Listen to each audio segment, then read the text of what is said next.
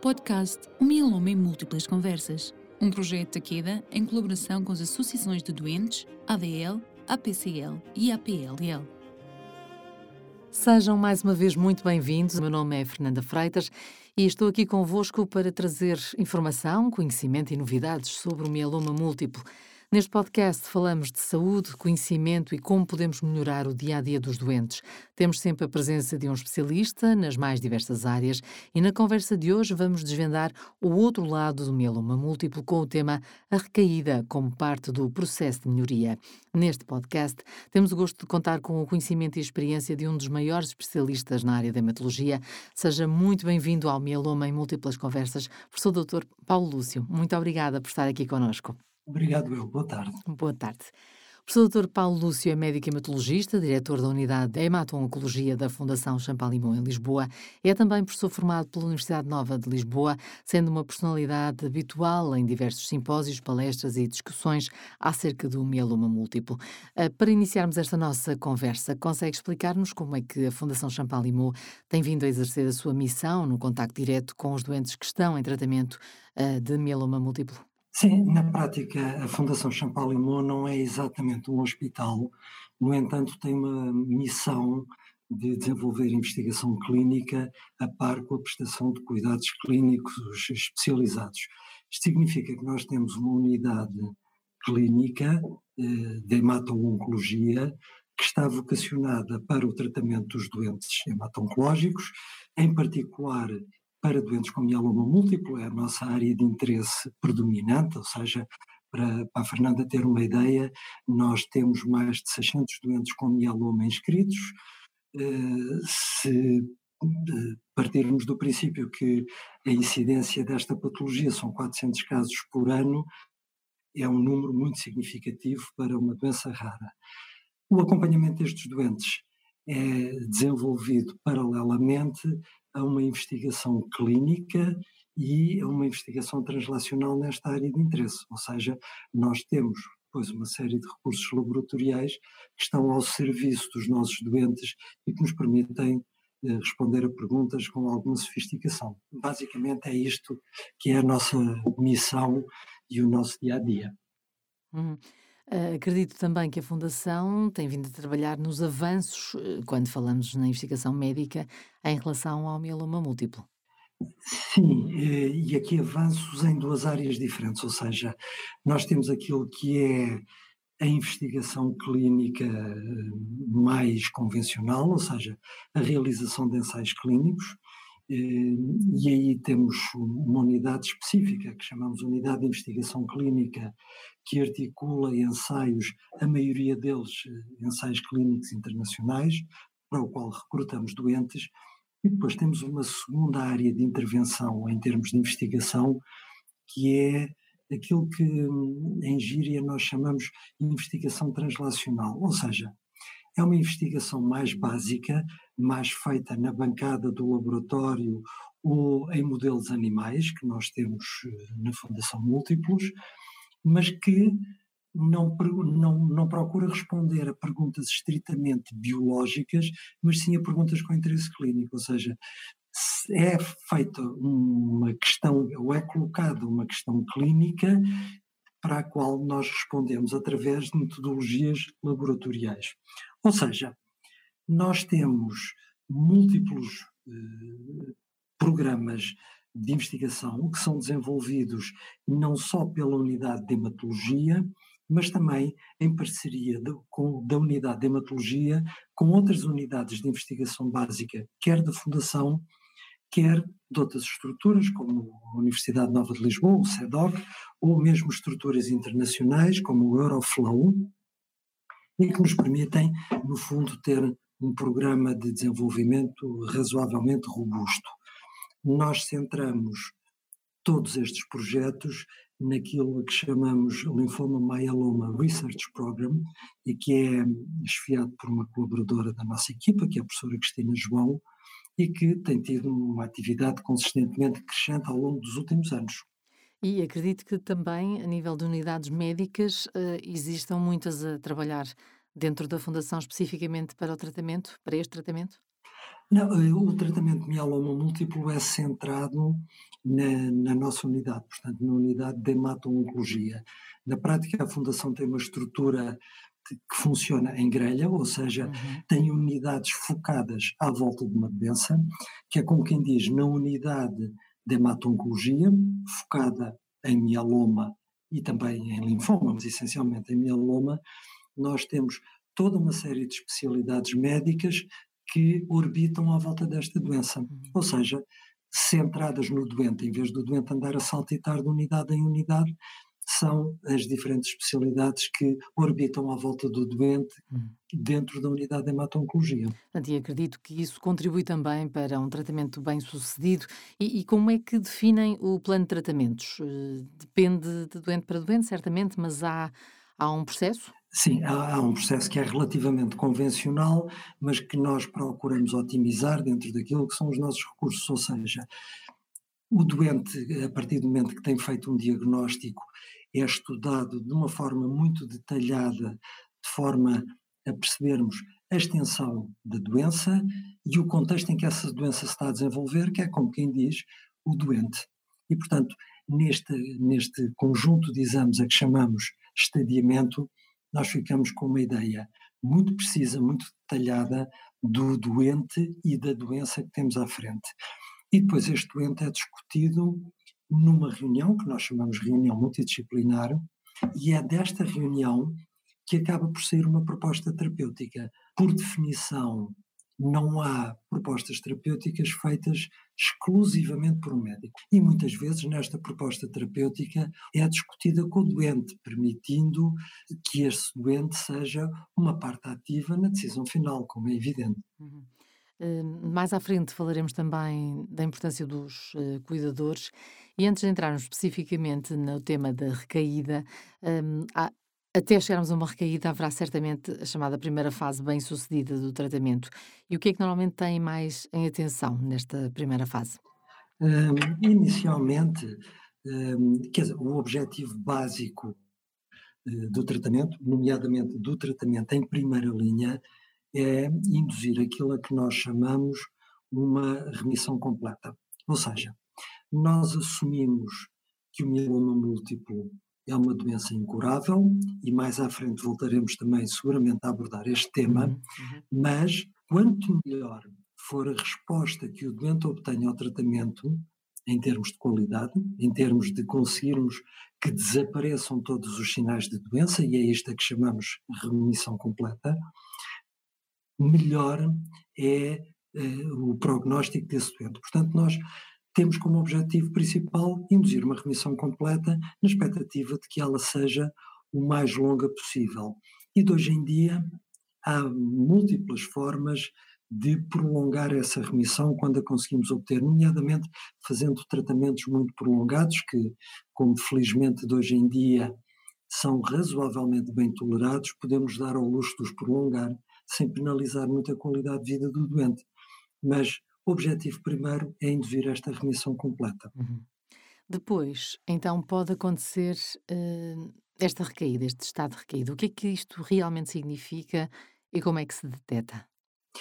Pois, eh, o momento da recaída, do meu ponto de vista, é provavelmente dos, dos momentos mais dramáticos para o doente. Uh, ou seja, uh, claro que um momento que os doentes todos recordam com muita amargura e é a altura em que lhes é dada a informação de que tem uma doença oncológica e que essa doença até é potencialmente fatal e que vai precisar de tratamentos prolongados. Esse é um momento eh, do terremoto em termos de estrutura de vida do doente. Muitas vezes a realidade eh, vem a ser melhor do que aquilo que os doentes esperam, mas de qualquer forma, depois dos doentes processarem essa informação inicial, criam eh, ou investem uma enorme expectativa no tratamento que sucede, ou seja, nesse tratamento de primeira linha. E essa expectativa cai por terra na altura em que a doença recai, ou seja, é uma altura em que o doente vai ser novamente confrontado com a noção de que tem uma doença ativa, uhum. que precisará de ser controlada, e ainda por cima é uma fase onde os doentes já passaram por, por um calvário, entre aspas, que foi a primeira linha terapêutica, ou seja, por regra, é um dos momentos em que os doentes referem que se vão mais abaixo do ponto de vista psicológico. Esta recaída, muitas vezes, é uma recaída que nós chamamos assintomática, ou seja, não é necessariamente uma altura em que o doente tenha queixas, que fique com dores ou que tenha qualquer outro tipo de queixa. Pode ser só documentada em alterações das análises. Uhum. Nós monitorizamos uma série de parâmetros, eh, pelas análises que fazemos frequentemente aos doentes, e muitas vezes a alteração de alguns desses parâmetros são suficientes para nós ficarmos com a certeza de que o doente tem novamente doença em progressão, e é isso que nós chamamos a recaída. Uhum. E, e, e vê como possível algum tipo de cuidado para que haja menos probabilidades desta recaída acontecer? Não, muitas vezes os doentes eh, procuram ativamente soluções em termos nutricionais, em termos de hábitos de vida, que lhes permitam adiar uma potencial recaída. Eh, eu às vezes brinco, e isto pode lhe parecer estranho, mas nós brincamos com os doentes e os doentes uhum. Eh, têm sentido de humor e percebem esta brincadeira com carinho e não como uma manifestação de insensibilidade. Eu muitas vezes digo aos doentes que eh, a má notícia é que não conseguem fazer nada que altere aquilo que é a história natural da doença. E a boa notícia é que também não conseguem fazer nada que altere essa história natural da doença. O que é que eu quero dizer com isto? A probabilidade do doente recair é tanto menor quanto for melhor tratado. E por isso nós investimos em cada momento aquilo que é a melhor opção terapêutica que temos a disponibilizar ao doente. Mas o mieloma, ao contrário de outras doenças muito influenciadas por comportamentos do próprio doente, nomeadamente hábitos eh, como os hábitos tabágicos ou alcoólicos, o mieloma não é significativamente alterado por isso. E por isso os doentes devem procurar fazer uma vida normal, e é por isso é que eu digo que se eles não conseguem alterar e adiar a recaída, e isto pode parecer uma má notícia, não é necessariamente uma má notícia, porque significa que eles podem fazer a sua vida normal, manter as coisas que gostam e os hábitos de vida que têm, seja de vida ao ar livre, seja quando não há lesões ósseas que o, que o impeçam, prática de atividade esportiva e etc., porque podem estar tranquilos que isso também não vai de forma nenhuma agravar ou aumentar o risco de progressão da doença. Portanto, dá-lhes uma relativa liberdade no seu dia a dia. Uhum. E há algum intervalo sem sintomas mais comum entre estes doentes? Sabe que a resposta a essa pergunta tem mudado uhum de, de, de ano para ano, ou seja, como o tratamento do mieloma eh, tem sofrido uma revolução, uhum. eh, praticamente, ou seja, o mieloma aqui há uns três ou quatro anos atingiu um, um marco eh, que, que, foi significativo, que foi ter a aprovação quatro medicamentos novos no espaço de seis meses, que é uma coisa que nunca tinha acontecido na história da FDA, que é o, o organismo norte-americano que aprova novos medicamentos, e, e essa, essa vertiginosa aprovação de novos fármacos traduz na prática um desenvolvimento eh, investigacional de, de, de, novas opções terapêuticas está a ser muito rápida, está a ser vertiginosa, como eu disse, uhum. o que significa que estas novas opções terapêuticas alteram também muito a resposta à sua pergunta. Uhum. Há meia dúzia de anos eh, de obter uma remissão, a tal primeira remissão completa, de um ou dois anos eh, era um marco importante, era uma resposta que nós já considerávamos muito satisfatória. De hoje em dia é vulgar que os doentes que são tratados numa primeira linha estejam, depois do início do tratamento, quatro ou cinco anos em resposta completa, ou seja, sem voltar a ter novas manifestações da doença. Uhum. Alguns deles, eh, este período pode ser muito mais prolongado, pode ser superior a uma década. Infelizmente não é em todos, uhum. mas eu diria que, em média, com as novas opções terapêuticas, 4 a 5 anos como primeira resposta é um objetivo lícito de, de desejar. Uhum, muito bem. Professor, nós normalmente aqui a meio da conversa fazemos um chamado coffee break em que lançamos um desafio aos nossos convidados. Uh, lançamos um verdadeiro ou falso, em que eu afirmo algo e o seu doutor funciona-nos aqui como um verdadeiro polígrafo, dizendo-nos se é verdade ou mentira. Aceita o desafio? Com certeza, vamos a isso. Vamos a isto então. A minha primeira afirmação é esta: é possível fazer o tratamento de mieloma múltiplo e não ter uma recaída? É verdade. E esta pergunta é muito provocativa, porque. Por isso é que é no coffee break. nós assumimos que o mieloma é uma doença incurável e, portanto, é uma aparente contradição dizer que é verdade que há doentes que podem nunca recair. Mas o que é certo é que aquilo que nos leva a achar que a doença é uma doença incurável é o facto de nós não termos nenhuma forma de garantir que os doentes não venham a recair. Uhum. E realmente, infelizmente, para a maioria recai. Mas o que é certo é que quando nós olhamos para a série de doentes tratados em qualquer centro de referência, há ali uma percentagem que poderá ser 10 ou 15% dos doentes que entram em remissão, que nós continuamos a monitorizar e que monitorizamos durante anos, décadas, e eles não chegam nunca a recair. Uhum. Claro que se o diagnóstico for feito em doentes mais, mais velhos, portanto já na, na, casa dos 70 anos, a probabilidade disso acontecer é razoável e nós podemos dizer que eles recairiam se não morressem entretanto outra coisa qualquer, de, por ter terminado a sua esperança normal de vida, a sua expectativa normal de vida, mas o que é certo é que mesmo doentes mais jovens, alguns não recaem durante 20 ou 30 anos depois da primeira linha terapêutica. Não são muitos, são 10 a 15%, mas é verdade, há doentes que nunca recaem. Muito bem. Segundo a afirmação, após a recaída, é possível voltar a melhorar a qualidade de vida dos doentes. Verdade, também. Uhum. E isto, eh, uma vez mais, não seria verdade com os tratamentos de quimioterapia convencionais que se usaram até há poucos anos atrás, onde a história natural da doença era que cada vez que nós tratávamos, induzíamos uma resposta e quando o doente recaía, recaía resistente à quimioterapia. Uhum. Ou seja, quando nós voltássemos a tratar, a probabilidade de voltar a ter sucesso era claramente diminuta.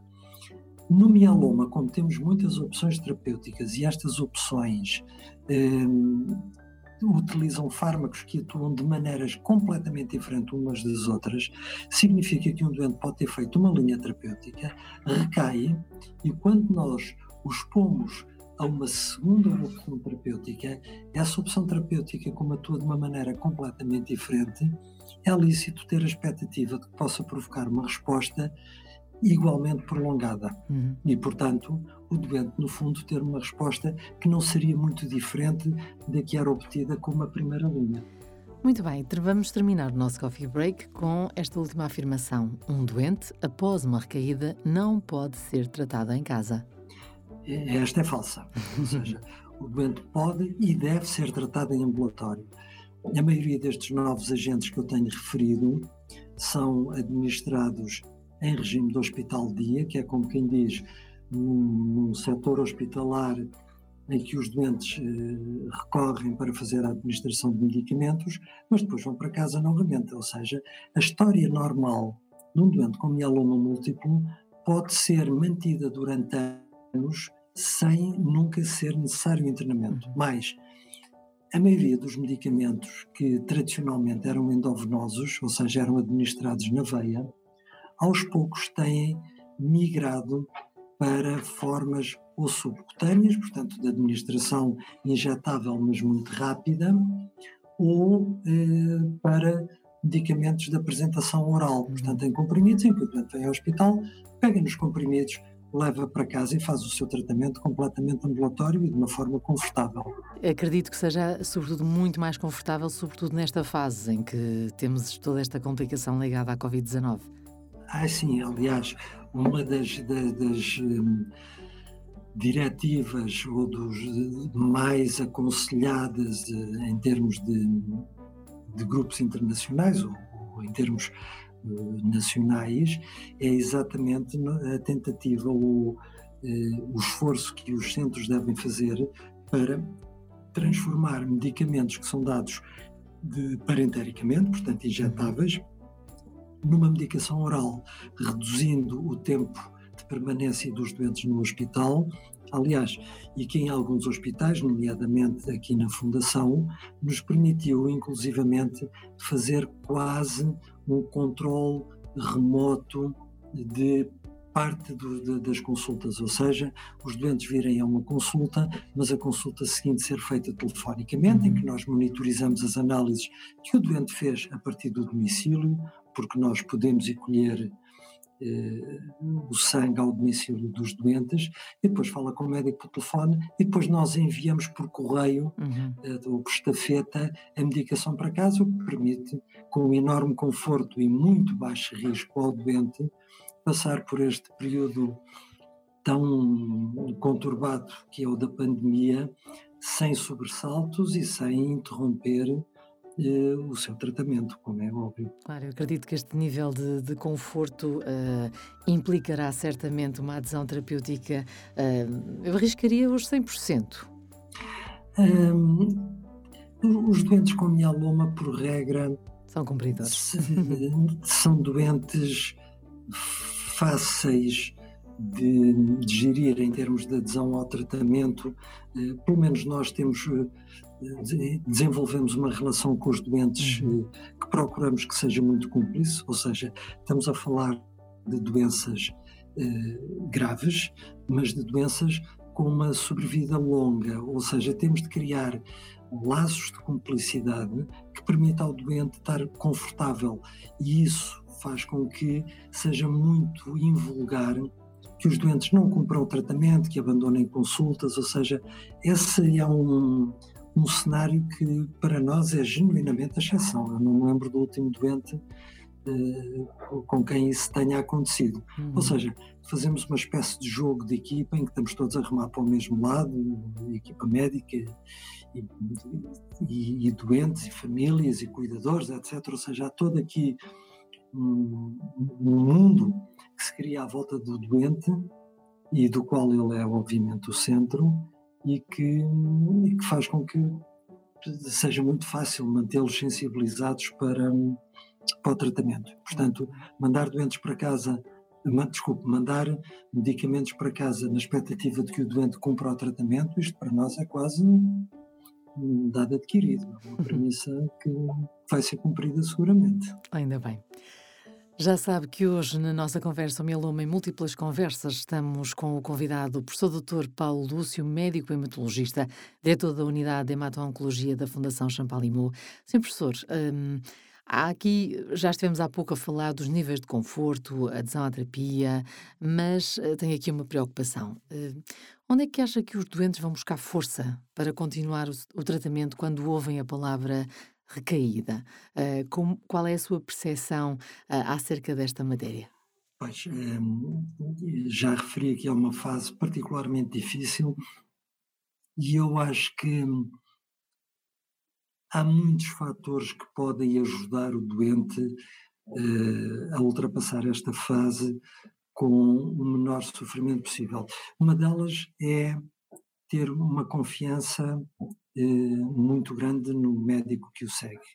E isso só é possível se o médico for muito rigoroso e muito transparente na partilha de informação, ou seja, o doente tem de acreditar no médico e o médico tem de ser muito cuidadoso, mas muito aberto na forma como partilha a informação, para que o doente acredite no médico, ou seja, quando o, o, o, médico diz que tem uma má notícia a comunicar-lhe que o doente vai recair e que o doente recaiu, isso tem de ser dito com toda a frontalidade para que quando o médico disser que apesar disso há muita estrada pela frente e muitas opções terapêuticas que são lícitas e que são eh, eficazes, o doente também acredite. E depois, para além desta relação nuclear médico-doente, há toda uma equipa que está muito próxima do doente e que é muito importante na, na, na, na estruturação da vida do doente, ou seja, nós, por regra, quando damos informações com esta relevância, como que houve uma recaída, procuramos que o doente não venha sozinho à consulta, ou seja, tem de ter alguém da sua família, ou um amigo, algum, alguém que o doente elege como cúmplice uhum, e como uhum. apoio para esta fase. E depois temos toda uma equipa multidisciplinar que é muito próxima, ou seja, é muito importante que, mesmo quando a doença parece ser a única coisa importante na vida do doente, que nós desmistifiquemos isso. Não é verdade.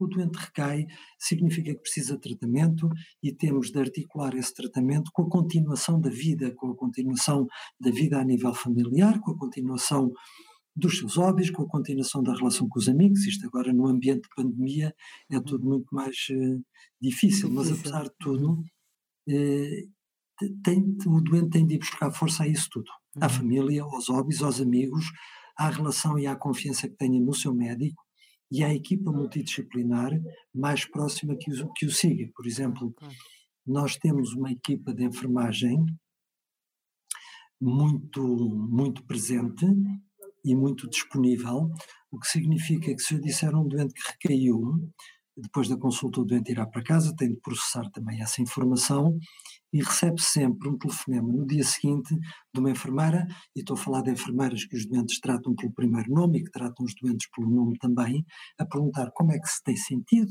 se está bem disposto, se ficou com algumas dúvidas, ou seja, e esta monitorização de proximidade, muitas vezes apoiado por psicologia ou por psiquiatria, quando isso é necessário, ajuda muito os doentes, ou seja, há aqui uma rede que é importante manter e que é uma das regras que nós levamos mais a peito, é que os nossos doentes não devem nunca sentir-se sozinhos. Uhum. Ou seja, têm o contacto uh, pessoal dos médicos que os tratam, têm o contacto de enfermagem, têm o contacto administrativo, têm telefones de urgência. Se um doente tem uma angústia qualquer e precisa de falar com o médico ou com alguém da equipa, tem de ser contactável alguém da equipa nesse momento. Não pode estar dois dias até conseguir um interlocutor. Claro. E esse, esta proximidade de contacto é-nos referida pelos doentes como sendo preciosa, ou seja, não se sentem sozinhos mesmo quando estão em casa um pouco a olhar para o seu umbigo e a pensar na vida. Uhum. Sabem que se pegarem no telefone, alguém fala com eles. Exato, e alguém terá certamente algo muito importante para lhes dizer e para partilhar. E já agora falamos em partilha, cuidadores formais uh, e informais. Uh, vê diferenças elementares entre um e outro? Ah, sim, seguramente. São, uh, são complementares, mas são duas duas entidades completamente diferentes. Ou seja, por definição, um cuidador informal é alguém que não tem uma preparação específica para a tarefa que está a desempenhar, que não tem um vínculo contratual com o doente, que não é remunerado, ou seja, é um familiar, é um amigo, é seja lá o que for, mas é alguém que o faz quase sempre porque tem uma relação de proximidade com o doente que já era pré-estabelecida e que não foi estabelecida nessa por causa da doença. Um cuidador formal, como o nome indica, é alguém que formalmente foi treinado para aquela função, portanto podem ter treinos a diferentes níveis, eh, desde auxiliares da ação médica até médicos, mas que está vinculada contratualmente ao desempenho de uma tarefa profissional. Portanto, são coisas diferentes. Portanto, convém eh, ter de facto essas, essas uh, fronteiras bem definidas. Diria que de uma forma ou de outra serão na mesma, de alguma forma, importantes numa eventual recaída, de qualquer forma.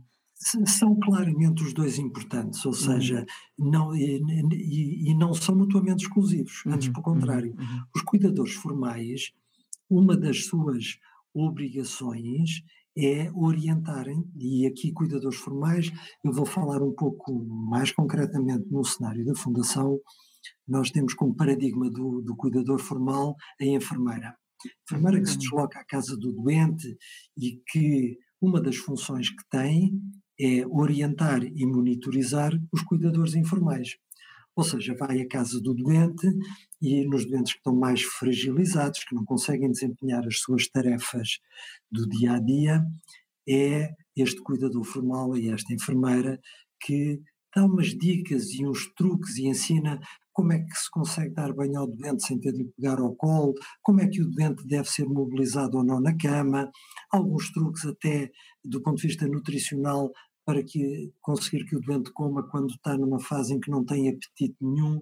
Portanto, na prática, a família, que é o paradigma do cuidador informal, precisa desta orientação para que possa desempenhar as tarefas com o menor esforço possível. Uhum. Outra das funções do cuidador formal é exatamente monitorizar a tolerância dos cuidadores informais ao stress. Ou seja, é muito fácil familiares, principalmente os familiares mais voluntariosos, mais, que estão mais próximos do doente e que são mais generosos na forma como se entregam a esta missão, entrar em burnout, ou seja, a certa altura sentirem que não aguentam mais. E, portanto, faz parte das funções do cuidador formal esta monitorização e garantir que isto não acontece, ou seja, temos de proteger o doente, mas também temos de proteger o microambiente onde esse doente se move, porque senão a ruptura do microambiente, por definição, vai ser extensiva também à perturbação do próprio doente. Uhum. E, e, portanto, já me falou aí na presença, por exemplo, da figura da enfermagem uh, em casa, portanto, há um serviço domiciliário uh, que, que, que, é oferecido pela Fundação Champalimau a estes doentes? Ah, nós temos um, um, um, serviço próprio que se chama Extramural Care uhum. e, e, e, o facto dos nomes serem todos em inglês não é, não é um, um pretenciosismo da Fundação, é porque temos uma equipa razoavelmente extensa de, de trabalhadores e de doentes que não é nativo na língua portuguesa, portanto temos de, de, de abordar um pouco, ter uma, uma linguagem mais universal como é o inglês. De qualquer forma, nós temos esta Extramural Care, um, que é uma unidade especialmente vocacionada exatamente para os cuidados fora do, do, espaço físico da Fundação e que fazem tudo, ou seja, vão fazer colheitas de sangue aos doentes, vão a casa monitorizá-los eh, sempre que isso é necessário, podem administrar medicação, nomeadamente subcutânea ou endovenosa, no domicílio, fazem a articulação com empresas de cuidadores formais, ou seja, nós não somos, não temos uma estrutura como algumas empresas há de cuidadores formais, mas até porque conhecemos muitas das empresas que operam no mercado, temos uma percepção razoavelmente clara daquelas que são mais cuidadosas, as que são menos cuidadosas, as que são uhum. mais eficazes e em que contextos. Portanto, muitas vezes sugerimos informalmente aos doentes aquelas empresas que nos parecem mais adequadas à sua situação concreta. E depois fazemos essa monitorização, embora não sejamos nós, eh, os cuidadores, eh, que vão diariamente dar o banho ao doente, etc, etc. E esta equipa faz também uma interação muito próxima entre o que está acontecendo no domicílio e a equipa médica interna da Fundação. Muito bem. E acredito que este, também este serviço ajudará e muito os doentes em caso de recaída. Ai, seguramente, uhum. seguramente. Claro que o ideal é os doentes nunca sentirem necessidade deste tipo de apoio, porque este tipo de apoio começa a surgir quando os doentes começam a ter mais dificuldade em desempenhar as suas atividades de vida diária, de se uhum. alimentar, de serem autónomos do ponto de vista de higiene, etc. Mas o que é certo é que, às vezes transitoriamente, outras vezes, infelizmente, como o, o epílogo da evolução da sua doença, ficam muito vulneráveis e, portanto, é importante não haver esta não haver ruptura no uhum. acompanhamento dos uhum. doentes à medida que eles vão estando eh, mais vulneráveis e mais e é mais difícil a deslocação, por exemplo, para o espaço físico da fundação. Nesta altura, com a pandemia de, de, de, do Covid, eh, independentemente do doente ter uma necessidade física deste apoio domiciliário, esta unidade tem sido muito útil ao evitar deslocações desnecessárias, ou seja, doentes mais idosos ou mais vulneráveis eh, para não terem, por exemplo, de se deslocar à fundação para fazer uma colheita de sangue e depois uma segunda deslocação para vir à consulta. Uhum. Muitas vezes é esta equipa que vai fazer a colheita em casa, eh, reduzindo a metade na prática o número de vindas do, ao espaço físico da Fundação. Claro, mais uma vez o conforto uh, acima de tudo sempre que possível, não é? Professor, nós ficaríamos aqui mais uma hora à conversa, mas estamos mesmo à beirinha do final deste nosso podcast e gostava de lhe deixar a pergunta que foi feita pela nossa convidada anterior, que foi dirigida a si especificamente, também é colega, médica hematologista de Coimbra, neste caso, e pergunta-lhe como vê a curto prazo os desafios para um médico hematologista. Eu acho que os desafios são, e nesta área específica do, do mieloma múltiplo, é conseguir que os doentes se mantenham o máximo tempo possível a fazer a vida normal. Ou seja, estamos a falar de uma doença que até há pouco tempo era uma doença fatal, ponto. Uh, isto é uma, uma afirmação muito lacónica.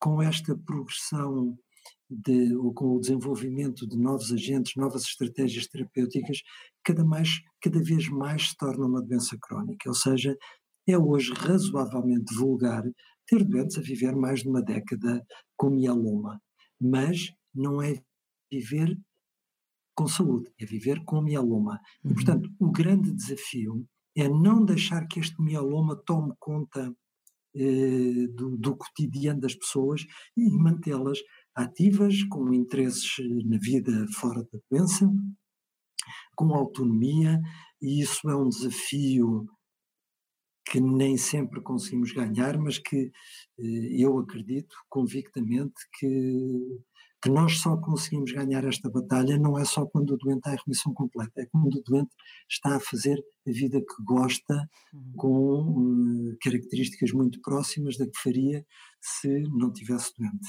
Muito bem. Professor, estamos mesmo a terminar. Vou pedir-lhe um último contributo, uma mensagem para doentes, cuidadores, a sociedade civil que em geral nos tem vindo a acompanhar. Que mensagem é que gostaria de partilhar neste final de podcast? Eu, eu dividiria esta mensagem em dois pedidos ou duas afirmações eh, principais. A primeira, eh, não esqueçam o trabalho de equipa, ou seja, esta integração de uma equipa médica, de uma equipa de cuidadores formais e informais, do doente, da família, de apoios domiciliários ou não, enfermeiros, psicólogos, ou seja, faz toda a diferença. Não, não se restringam à relação médico-doente, não se restringam a um mundo solitário, porque é muito mais fácil isto ser suportado em grupo para todos. Por outro lado, eh, uma mensagem de esperança, ou seja, esta doença já tem sobrevidas que pode, com alguma, com alguma naturalidade, ultrapassar uma década. Neste momento, todos os dias surgem novos papers, novos trabalhos, eh, novos dados sobre eficácia de tratamento. Ou seja, com estas novidades que agora surgem, ninguém consegue antecipar com muito rigor o que é que vai estar disponível daqui a uns anos. Portanto, os cenários podem não ser tão dramáticos como os parecem. O estar vivo, o estar a viver a vida com qualidade, significa que também vão ter acesso eh, medicamentos que hoje não estão disponíveis, mas que seguramente dentro de poucos anos revolucionarão o tratamento desta doença. Portanto, há que ter esperança. Sem dúvida. E é com esta palavra de esperança que nos despedimos. Professor, muito obrigada pela sua participação neste podcast. Nada, foi um prazer, Fernanda. Boa tarde. Um grande prazer, uma grande valia para todos nós termos a sua participação na partilha com todos estes nossos ouvintes destes temas que são, sem dúvida, de fundamental importância para doentes e para cuidadores. A Companhia Farmacêutica de Investigação Taqueda, com a colaboração da Associação de Apoio aos Doentes com Leucemia e Linfoma, a Associação Portuguesa contra a Leucemia e a Associação Portuguesa de Leucemias e Linfoma, criaram para si este projeto, o podcast O Mieloma, em múltiplas conversas. Foi pensado de forma a clarificar algumas questões e permitir, através de algumas das vozes mais reconhecidas nesta área, dar a conhecer o que de melhor se faz na saúde em Portugal nesta luta contra o mieloma múltiplo. Não perca no próximo episódio o nosso convidado, Dr. Horti Costa, vice-presidente da Associação Portuguesa contra a Leucemia. Agradecemos a si que esteve desse lado sempre a acompanhar-nos. Não se esqueça que pode acompanhar todos estes episódios uh, nas nossas plataformas Spotify, Google Podcast, Apple Podcast ou ainda no website mielomanavidareal.pd. O Mieloma em múltiplas conversas, temos ainda muitas conversas para partilhar consigo.